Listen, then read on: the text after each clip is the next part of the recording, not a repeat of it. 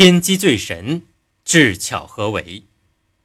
真是无心狡福，天机就无心处有其中；显人着意避祸，天机就着意中得其破。可见天之机权最神，人之智巧合矣。这段话的意思是说，一个坚守至极的人，虽然并不用心去求取福分，可是上天却在他无意之间引导他完成自己的心愿。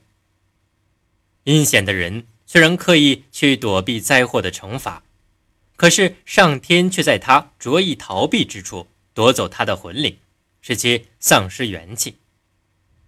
由此可见，上天运用魔力的手段神奇莫测。凡人的智慧再高明，又有什么用呢？在武则天统治时期，有个官员叫魏元忠，为人忠诚刚正，对阿谀奉承之徒特别冷淡。后来有人诬告魏元忠谋反，使之身陷土狱。酷吏侯思止亲自审讯，严刑拷打，逼他招认，但魏元忠就是不肯。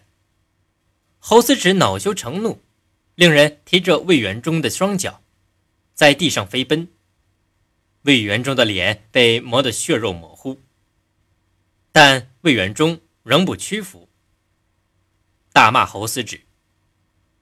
侯思止听后不禁勃然大怒，手下人跑得更快一些，并且专拣有石头瓦块的地方跑过，地上留下了道道血迹。魏元忠厉声喝问道：“侯思止，天网恢恢，疏而不漏。